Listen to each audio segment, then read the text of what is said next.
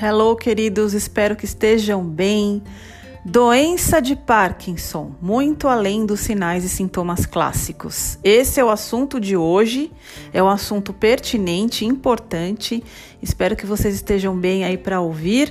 Se não estão, vão pegar um cafezinho, uma aguinha, vão relaxar, porque esse podcast ele tem várias informações relevantes.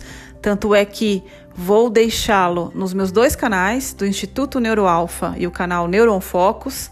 Então, tanto para paciente, familiar, vizinhos, amigos e também os meus neuropupilos. E eu vou falar um pouquinho sobre os sinais e sintomas das pessoas com doença de Parkinson, que não são sinais e sintomas clássicos somente, né? Ah, quando a gente fala em doença de Parkinson, a gente pensa muito no tremor, naqueles sinais mais evidentes né, das, das pessoas. Então, aquele tremor ao repouso, a rigidez muscular, a instabilidade postural, né, alteração de equilíbrio, o paciente não consegue é, é manter o equilíbrio por muito tempo, fica com alteração de marcha ali, né, para andar, para caminhar. Então, manifesta aquele outro sinal clássico que a gente chama de bradicinesia que é a lentidão do movimento, a dificuldade de iniciação dos movimentos. Então, esses são os sinais clássicos, né?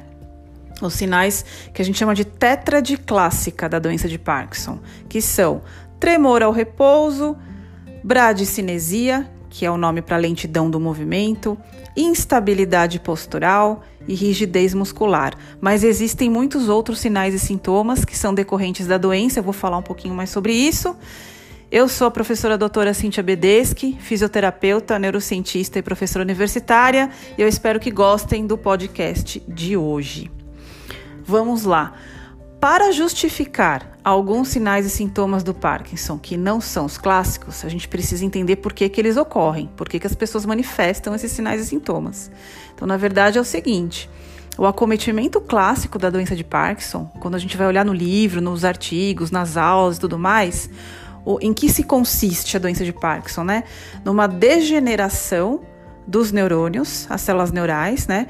Produtores de dopamina, são os neurônios específicos que produzem dopamina, onde é, a regulação do movimento se faz muito importante nesses circuitos aí, né? A gente chama de circuitos motores, principalmente, numa região que a gente chama de núcleos da base dentro do encéfalo, dentro do cérebro. Então, esses neurônios morrem e a gente passa a ter alguns acometimentos ditos clássicos, né?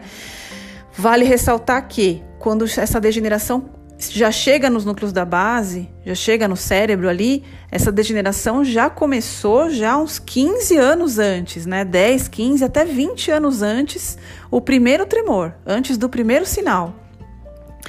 Então, quando a, a, pessoa já tem sinais de doença de Parkinson, não foi aquele momento que começou a doença, já que a doença já começou há muito tempo atrás, tá?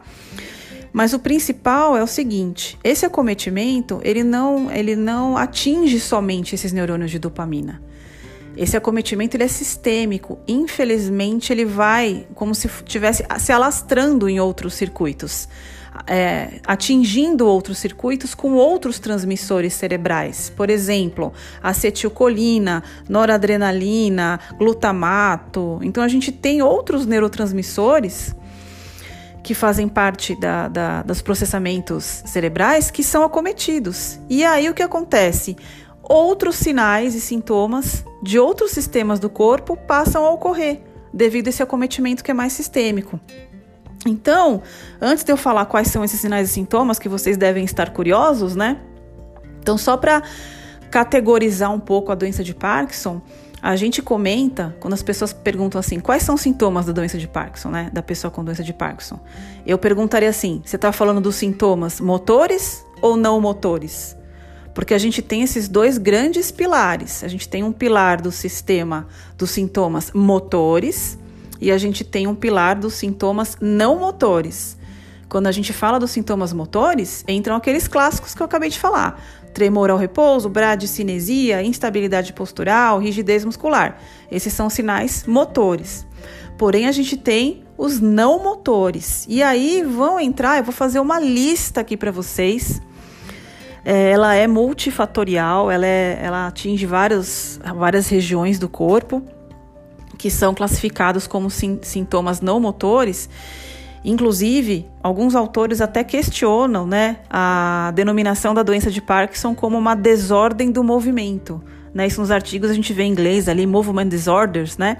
Que o Parkinson entra ali, mas não necessariamente entra ali só. A gente tem N outros sinais e sintomas de cunho não motor, tá? Então, por exemplo, a gente tem sinais e sintomas neuropsiquiátricos e mentais. Por exemplo, a gente tem o paciente com Parkinson ele pode apresentar apatia, ansiedade, depressão, alucinações, ataques de pânico, alterações cognitivas, né, de processamentos mentais, alterações de memória e alterações que vão, vão vir a, podem virar demências, né, associadas aí mais para frente. Então a gente tem essas questões cognitivas, é um ponto. Outro ponto, desordens do sono. A gente tem alteração do sono REM, uma síndrome que a gente chama de síndrome das pernas inquietas ao dormir, né? Insônia, tudo isso pode, pode estar relacionado à doença de Parkinson. A gente tem uma fadiga generalizada, um cansaço, a gente tem alterações sensoriais, dores das mais variadas, distúrbios olfatórios, distúrbios visuais, isso tem a ver com questões sensoriais. Outro ponto, disfunções autonômicas, que a gente chama do sistema nervoso autônomo.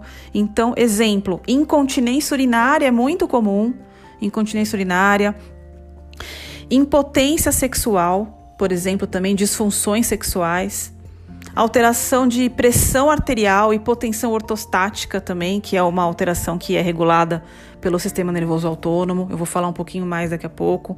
Sudorese, aquele suor excessivo, suor frio, por exemplo, né? Outro ponto, alterações gastrointestinais.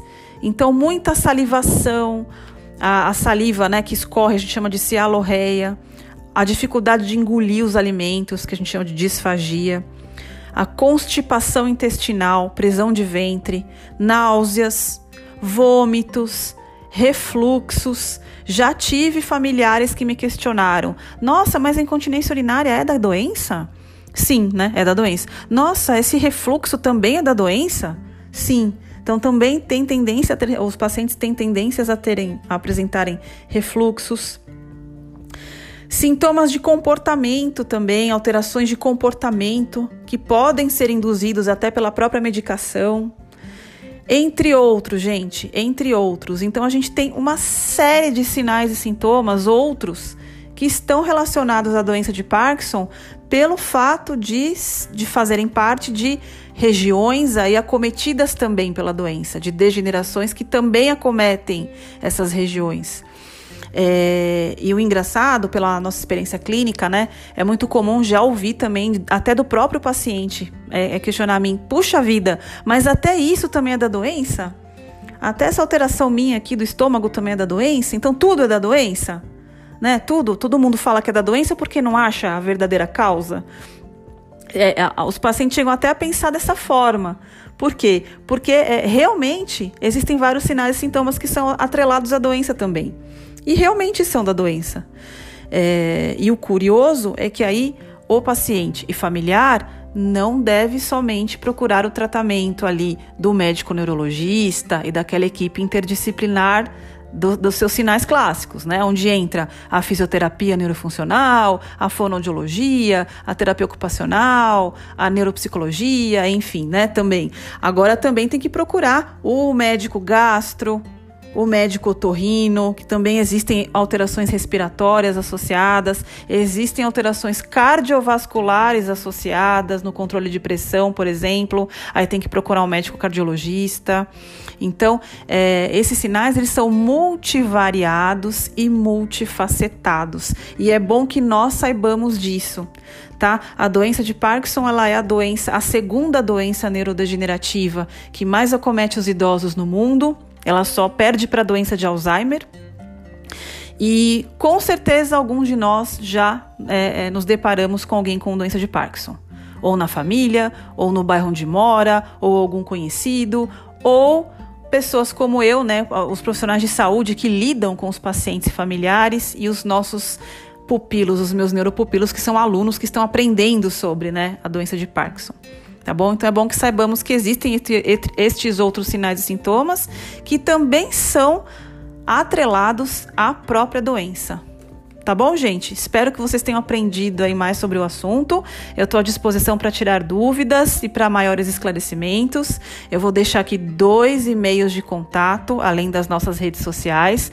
Então, e-mail, os e-mails são contato@neuroalfa.com.br e neuroonfocus@gmail.com.